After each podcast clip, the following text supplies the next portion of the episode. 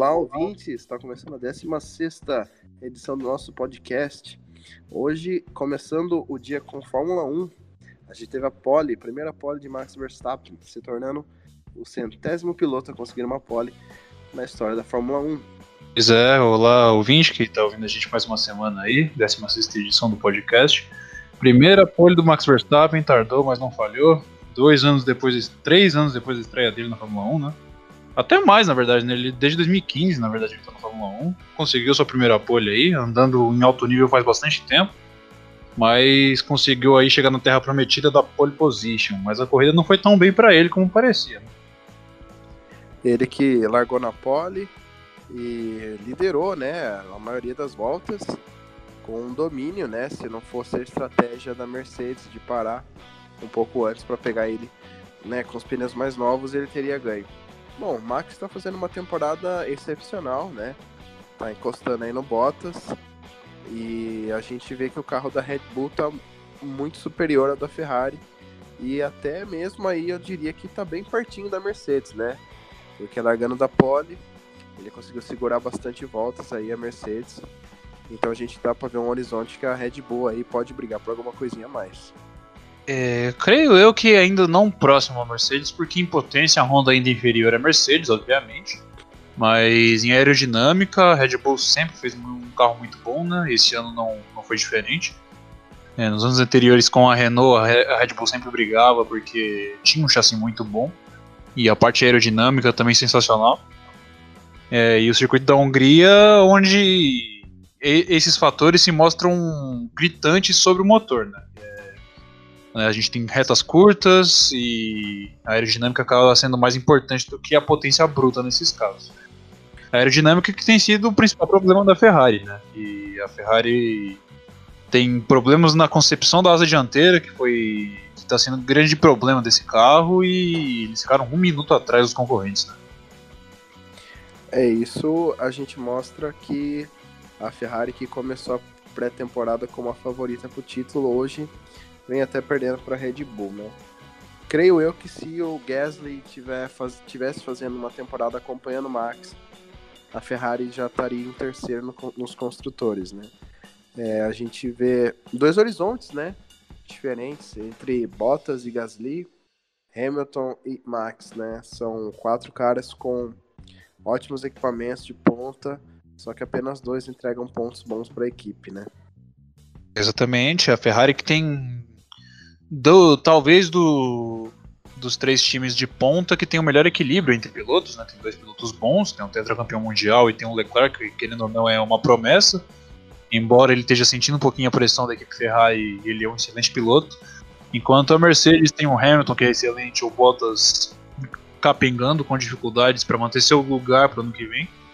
É, a Red Bull a mesma coisa, o Gasly sentiu totalmente a pressão, já está sendo criticado pelos dirigentes da equipe talvez nem termine a temporada, né? E enquanto a Ferrari tem um equilíbrio, consegue pontuar sempre de maneira consistente com os dois carros. Mas, querendo ou não, como eu disse, né, a Ferrari tem problema na aerodinâmica do carro. É, a asa dianteira é muito curta, muito estreita é, em quesito de largura. E o ar acaba chegando. Os fluxos de ar acabam chegando muito deturpados e distorcidos no difusor, no difusor lá atrás o que deixa o carro muito instável aerodinamicamente. E enquanto a Mercedes e a Red Bull não tem esse problema, né? É, é, isso lembra a Ferrari de 2014, né, com a concepção de um bico totalmente diferente dos outros. E a Ferrari pecou nisso de novo. É, em equilíbrio de equipes, né, a Ferrari mantém é, o Charles Leclerc e o Vettel sempre ali pontuando um atrás do outro, né?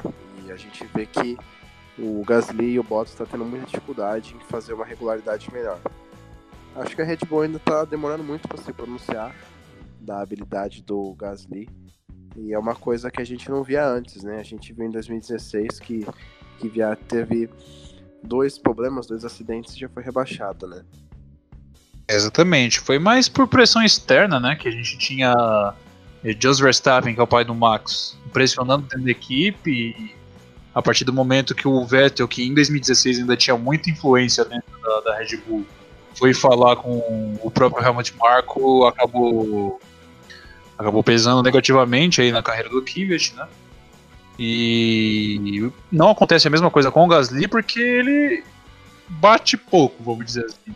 Ele, de incidente mesmo em corrida só teve na, na semana retrasada na Alemanha. Fora isso, ele sempre tenta ele sempre tenta terminar as corridas, pontua mesmo que pouco. E tá levando sua carreira respirando com a ajuda de aparelhos aí até o final do ano. Né?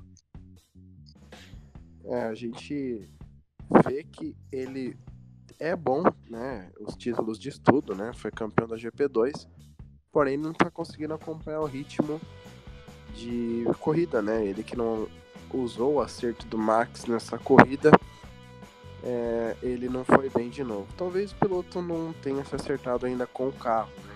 Eu acho que é isso que o Helmut Marko está tentando fazer. Eu espero aí que o Gasly ou ele endireita ou ele entorta, né? E a gente sabe que a Red Bull não é uma equipe de contratos de longos anos, né? Eles apenas têm contratos. Se o piloto não for bem, ele já é cortado. Isso é uma coisa muito legal da Red Bull, né? Bem diferente de todas as equipes. Exatamente. Enquanto isso, a gente vê pilotos chutados pela própria Red Bull, como o próprio Carlos Sainz, né? Voando lá na McLaren, né? Que o segundo, quinto lugar consecutivo dele para o carro que a McLaren tem é um resultado excelente. É, ele tá batendo no Lando Norris, que é o prodígio inglês, ele tá tendo excelentes resultados comparado ao menino inglês. É, comemorando, tá leve, tá despreocupado, talvez o melhor ano da carreira do espanhol. Com certeza. É, o Sainz que vem fazendo uma boa relação de pontos altos, né? Quinto lugar é, é bom para a McLaren, porém não está tendo muita visibilidade quanto o Norris, né? Mas é bem legal a gente salientar que o Sainz aí ele merece aí uma chance melhor, ele que sempre foi um piloto regular, né? Também fez P4 com o STR. Não foi tão bem na Renault, né? A Renault que sempre não foi uma equipe muito boa, mas aí salientar a melhora da McLaren e a regularidade do Sainz, né? Exatamente. O, o Norris, que sendo justo com ele, ele teve bastante problema com problemas, problemas mecânicos essa temporada. Né? Teve quebra de suspensão no Canadá, teve problemas de motor. É, na Alemanha mesmo, né? Teve, teve problemas na estratégia é, com a equipe nessa corrida desse, desse final de semana na Hungria conseguiu no lugar, né? Mas querendo ou não, ele ficou atrás do Carlos Sainz. Os dois que possivelmente têm a melhor relação de companheiros de equipe no grid da Fórmula 1 hoje, né? Os dois são muito amigos, pelo que a gente vê no, nos vídeos institucionais da McLaren. E é uma coisa que não se vê muito na Fórmula 1, né? Então, a McLaren que tem um clima muito amistoso, né? Um clima já bem leve na equipe, né? Não é aquele clima de tensão que estava antes, porque os dois pilotos ainda não têm aquela pretensão de ganhar corridas, nem mesmo de pódios, né? Já com o Fernando Alonso já tinha uma obrigação a mais, porque ele era um piloto que veio da promessa de que a McLaren teria que melhorar, né? Então aí a gente vê até foto do Zac Brown fazendo churrasco com o Lando, o Sainz brincando, né? A gente vê que tem uma relação muito boa aí que a McLaren está criando com esses dois pilotos jovens.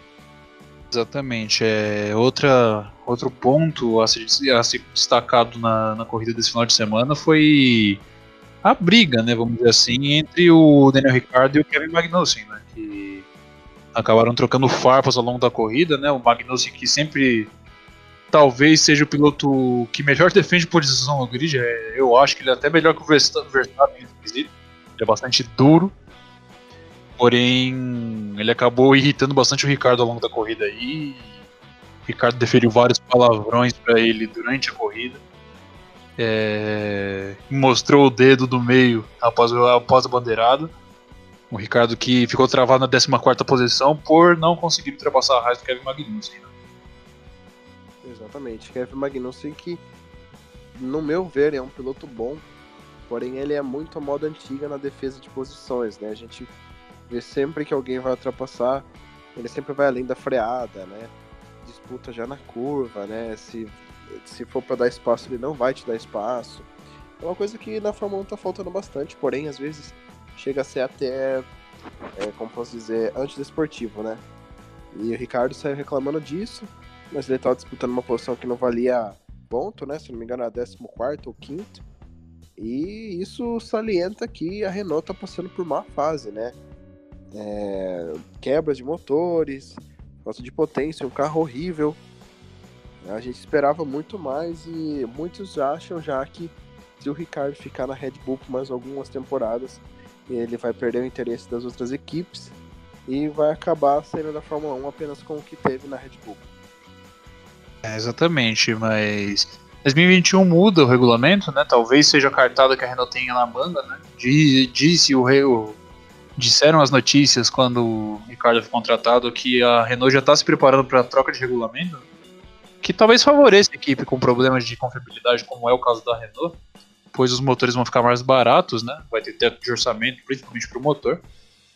Mas eu tenho minhas dúvidas. É, a não ser que a gente tenha uma mudança drástica dentro da equipe, a gente tem o, o Cyril Abitbull, o francês que já parece que ficou claro que ele não tem pulso para poder comandar a equipe.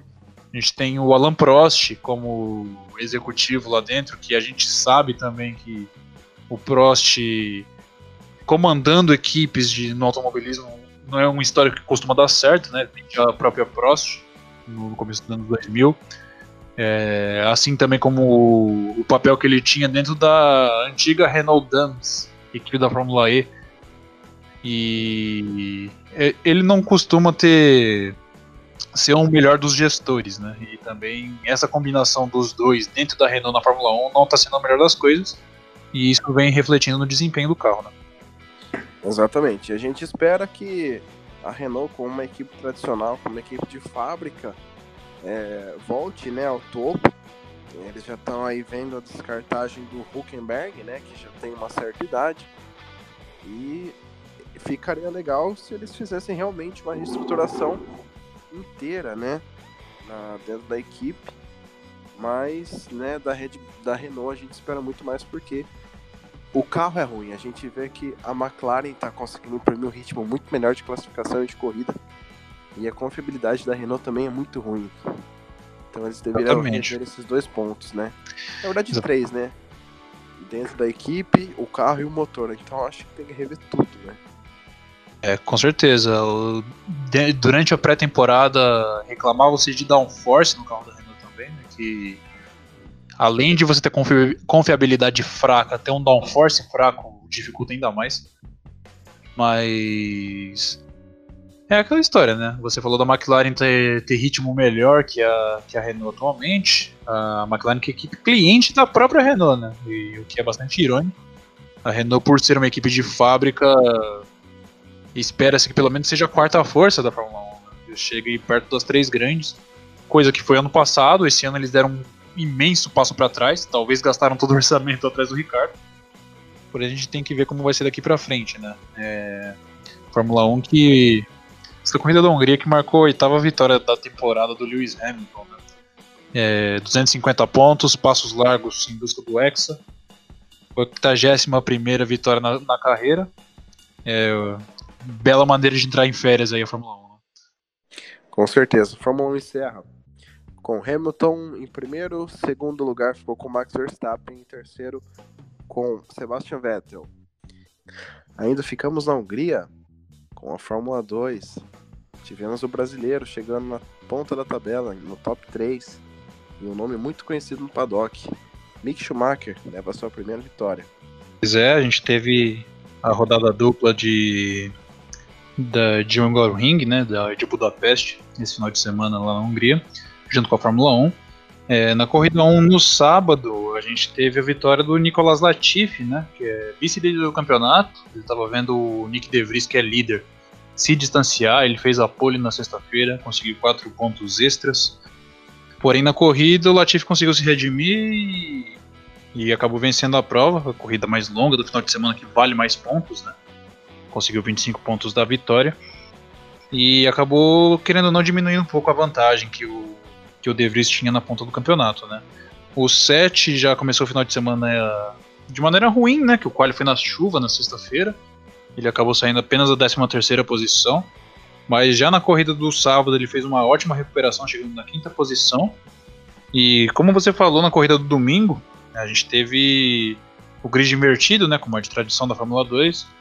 Mick Schumacher largando da ponta com seu carro da Prema, que não tem sido o dos melhores carros nessa temporada, né? Ele que estava alternando entre boas atuações e atuações ruins, assim como todo estreante da categoria, né?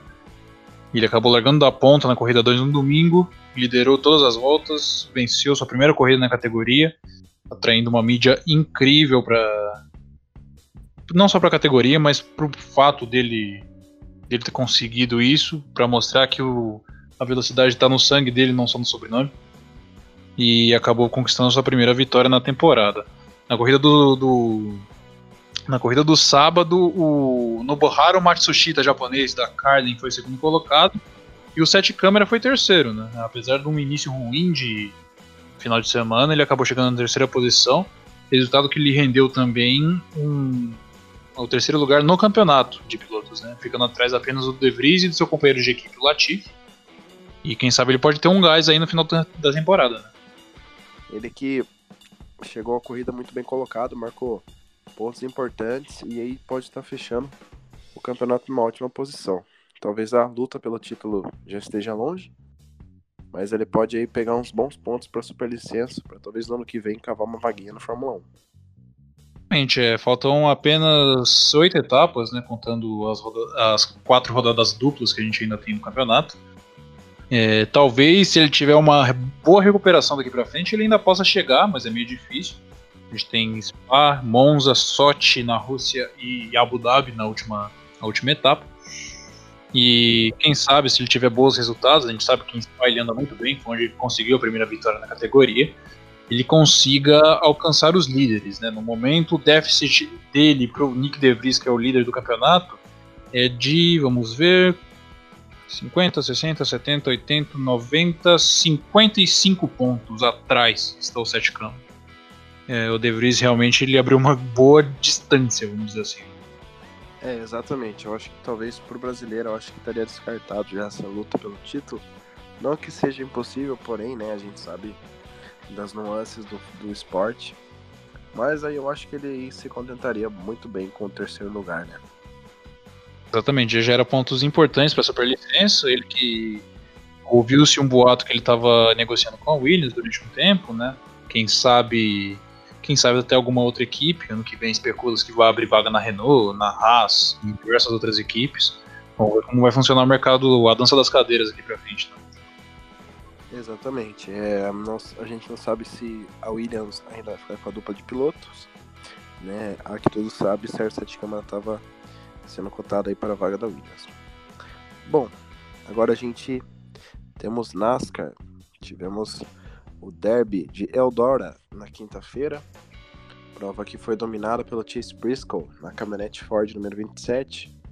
Porém, também a vitória caiu no colo de Stuart Fleece, sua primeira vitória, um piloto especialista em dirt tracks, né?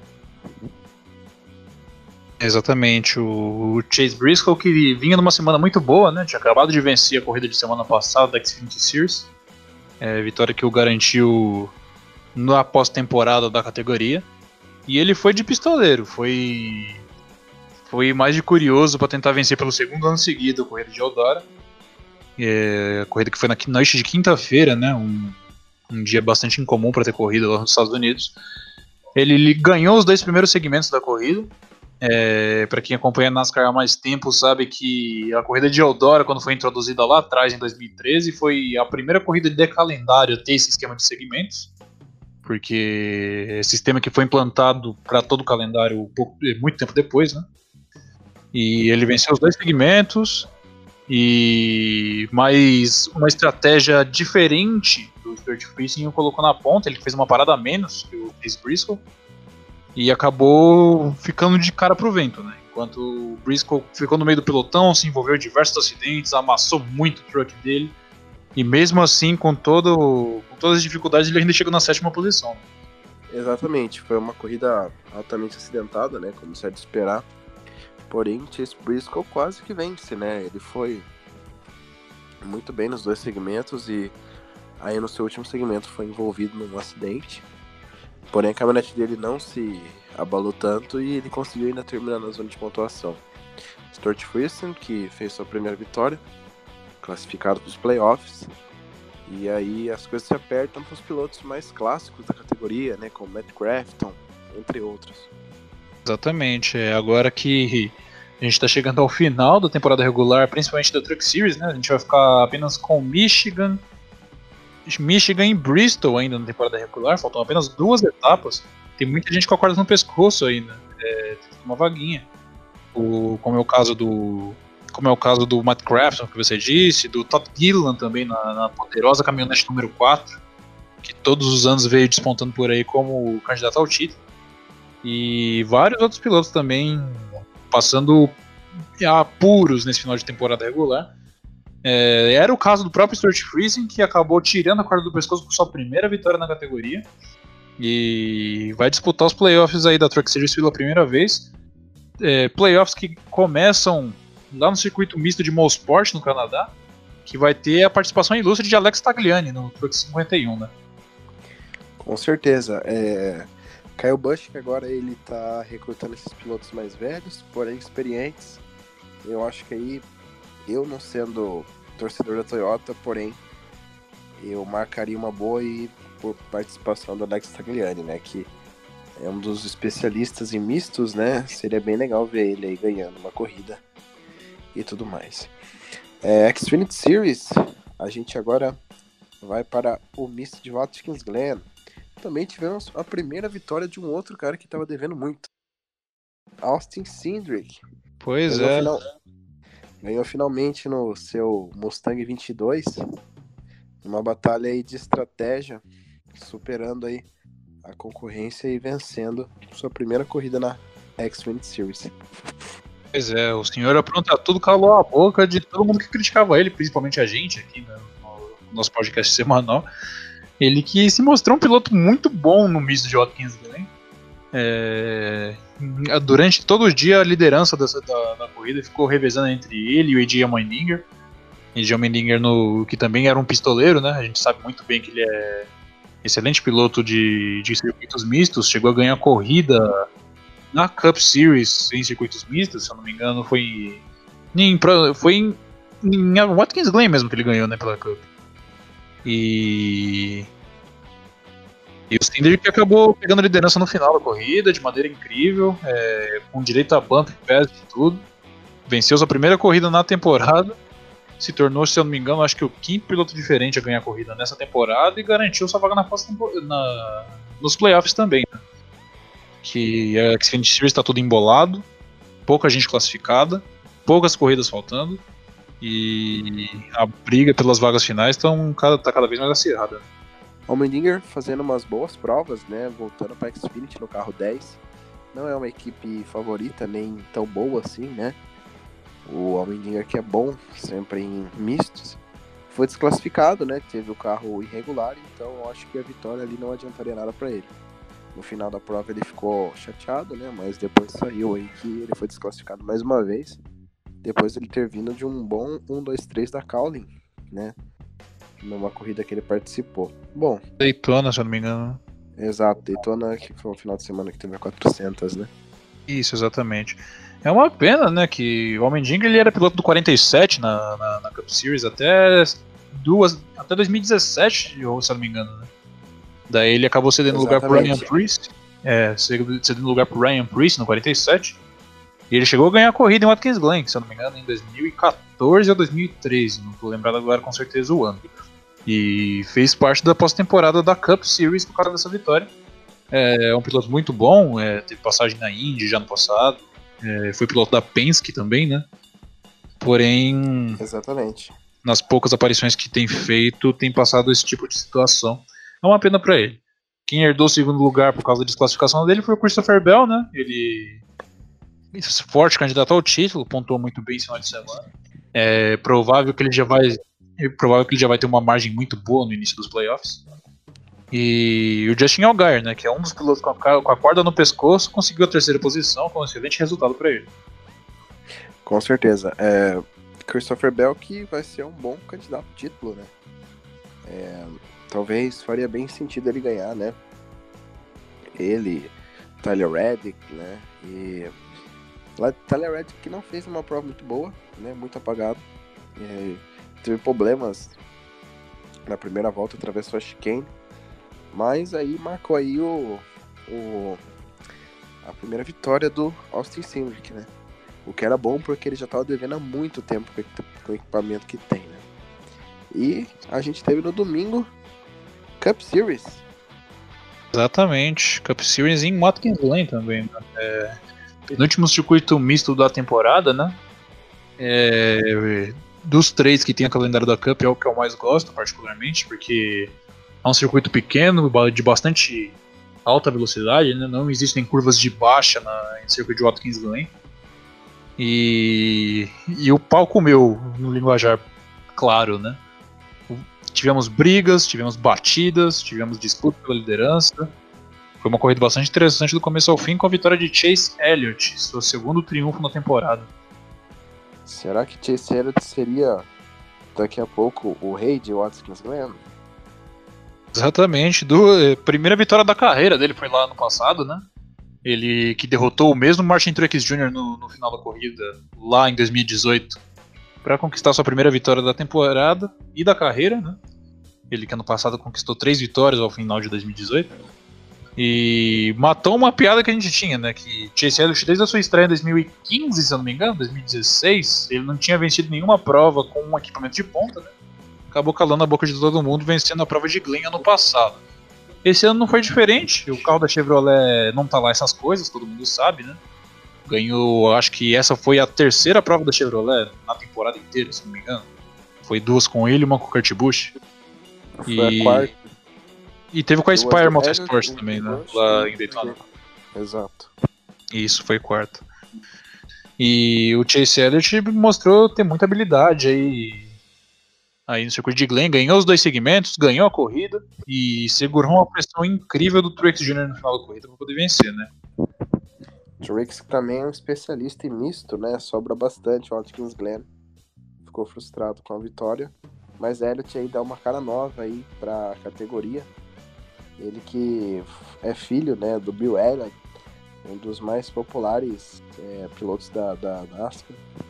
E disseram aí que os índices da categoria aumentou, né? De pagantes e de audiência nos Estados Unidos. O que é muito bom. Exatamente. O Bill Elliott que tava, tava servindo.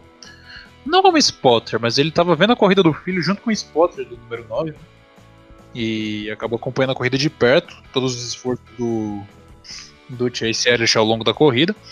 É, a corrida que também que chamou atenção pelas brigas que a gente teve ao longo da prova, né? É, tivemos três, duas delas envolvendo o Kyle Busch. Kyle Busch que fazendo jus à sua forma de bad boy da, da categoria. Agora que a gente tem Tony Stewart aposentado, né? Que desse ninguém ganhava. Mas o, o Kyle Busch no primeiro segmento acabou fechando o William Byron. O William Byron ficou irritado. Chad Canals falou no rádio para o William Byron ir lá descontar no Kyle Busch.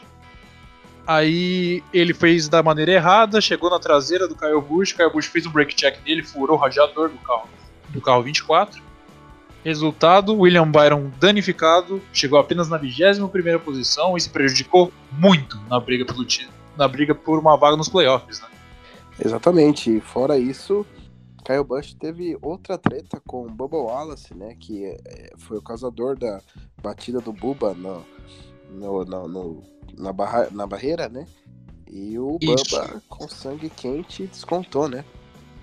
Exatamente. É... O Bubba que tinha acabado. É, acabou por bater no carrossel e determinar ponto na corrida, se eu não me engano, foi no segmento número 2. Aí ele, porventura, encontrou o número 18 novamente na pista. O o 18 foi um pouquinho duro na hora de defender a posição, o Bubba se irritou e jogou ele longe na curva 1 do circuito. É, o Kyle Busch acabou rodando com o carro todo danificado, todo despeçado, ainda chegou na 11 posição de maneira miraculosa. E outra discussão que a gente teve foi do Jimmy Johnson com o Ryan Blaney, né? Também teve essa briga, né? Prova marcada aí por vários paybacks. É, fechamos aqui a parte da NASCAR, né? Chase Elliott vence a sua segunda vitória em Watkins Glen e a sua segunda vitória na temporada. o que vem depois? A gente teve MotoGP esse final de semana, né? É, MotoGP lá na República Tcheca, no circuito de Brno. Vitória de Mark Marques, para variar, né? Venceu com toda a maestria, toda a tranquilidade do mundo. É, aproveitou a sua superioridade. 50 vitória da carreira da Formiga Atômica. É, com André Dovizioso da Ducati em segundo. E Jack Miller, da equipe satélite da Ducati, em terceiro. Uma excelente prova dele aí. E o destaque negativo ficou por parte dos pilotos da Yamaha, né? O melhor colocado da Yamaha foi o Valentino Rossi em sexto. Uma moto que é muito deficiente de reta, principalmente, né? O circuito de Brno quem conhece sabe, é muito dotado de retas, subidas e descidas e curvas de alta. E a moto da Yamaha acabou sofrendo muito. É, o campeonato está praticamente morto já na MotoGP, né? Que o Marx chegou, se eu não me engano, a sua quinta ou sexta, sexta vitória nessa temporada. E já, já abriu um caminhão de pontos já de diferença para o segundo colocado, que é o André do Vizioso, da Ducati. O Alex Rins até tenta, né, com a sua Suzuki, ele foi quarto lugar na corrida esse final de semana. É, porém, tá ficando cada vez mais para longe, tá difícil e o, do, e o e o Marques vem carregando a, a Ducati nas costas, a, a Honda, aliás, nas costas. Né? Ele foi o melhor piloto da Honda nessa corrida.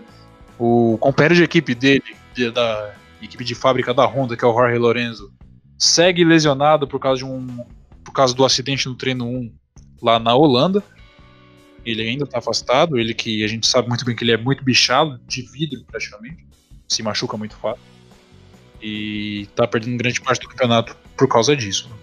Vamos falar um pouco de WRC com Thales Cristiano. Pois é, a gente teve Rally da Finlândia nesse final de semana, né? Falamos já de Fórmula 1, de Fórmula 2, de NASCAR, de MotoGP. Vamos falar um pouquinho do Mundial de Rally, que teve nesse final de semana, né? A, a etapa mais rápida do calendário, que é o Rally da Finlândia. É, circuito de cascalho, de, de terra, né? É, que é bastante temida diante dos pilotos por causa da sua velocidade, né? Ela que marcou o fim das férias da, do WRC, né? Que tinha entrado numa pausa de mais ou menos um mês depois do Rally da Sardenha, lá na Itália.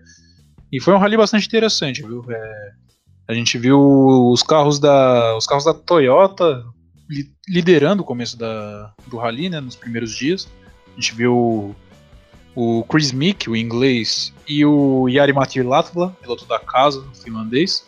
Porém, ambos tiveram problemas, né? O Chris Mick acabou batendo numa pedra e quebrou o eixo traseiro e acabou dando adeus ao rally durante toda a semana, acabou zerando. Enquanto o, o, o Yari Matilatova, ele acabou ele acabou tendo um erro no mesmo lugar que o Chris Mick teve, estourou o pneu traseiro esquerdo. Perdeu muito tempo, mas ainda conseguiu arrastar seu Toyota para a terceira posição no geral ao final do domingo. É, os concorrentes a título, Sebastião Ogier não teve um ritmo bom em momento nenhum do dia, né? Ele foi em momento nenhum do rally, aliás. Ele foi quinto lugar no geral. Ele acabou perdendo terreno no campeonato em relação ao Atanek, que é o líder do campeonato. Mesma coisa Thierry Neville, atual vice-campeão mundial, né? Ano passado acabou perdendo o título por causa de um, de um erro bobo. Ocupava a sétima posição no Rally, porém a Hyundai ordenou uma troca de posições. É, é, meio que jogo de equipe para poder favorecer o piloto número 1, um, né? O Craig Breen em sexto, piloto, piloto irlandês, ele acabou tomando uma punição de propósito teve 20 segundos adicionados ao seu tempo total e acabou caindo para a sétima posição, dando a sexta posição para o belga Thierry Neville. O Tanak, com líder do campeonato, né, como que eu tinha dito, ele acabou pegando a liderança do rally depois dos, dos incidentes que eu, que eu comentei agora há pouco. Ganhou o rally da, da Estônia, foi sua quinta, quarta vitória na temporada 2019, com o também finlandês Esa-Pekka Lappi em segundo o piloto da Citroën, foi o melhor piloto da Citroën na, no Rally, assim completando o pódio. Faltando agora apenas cinco rallies para o final do campeonato do WRC, a gente tem o Rally da Alemanha, que é o Rally de asfalto, Rally da Turquia, que é um rally, se não me engano, novo no calendário, a gente tem o Rally de Gales, que é Rally de lama, é o Rally da Espanha, que é, é superfície mista, e a última etapa, que é o Rally da, da Austrália, a gente tem a seguinte pontuação no campeonato. O Atana que lidera, o piloto estoniano, que foi feito até filme em homenagem a ele lá no país dele, que ele provavelmente seja o esportista mais famoso, mais famoso do do país dele, né? Ele lidera o campeonato com 180 pontos. Sebastian Ogier, atual atual campeão, seis vezes campeão mundial, tem 158 pontos, vem na segunda posição.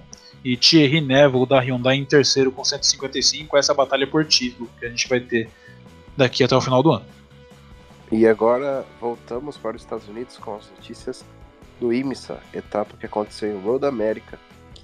E parece que a Mazda, na categoria DPI, acertou a sua é, fórmula para vencer. A Mazda que vinha sempre com pole positions e não convertia em vitórias, sempre perdia aí para Montoya e a dupla da Penske. É, aí está fazendo três vitórias em fileira, né, consecutivas, com Ticknell e Bomarito, uma corrida muito interessante pela batalha do título, é, que a dupla da Penske com Montoya e Danny Cameron estava liderando o campeonato, né? E na categoria GTE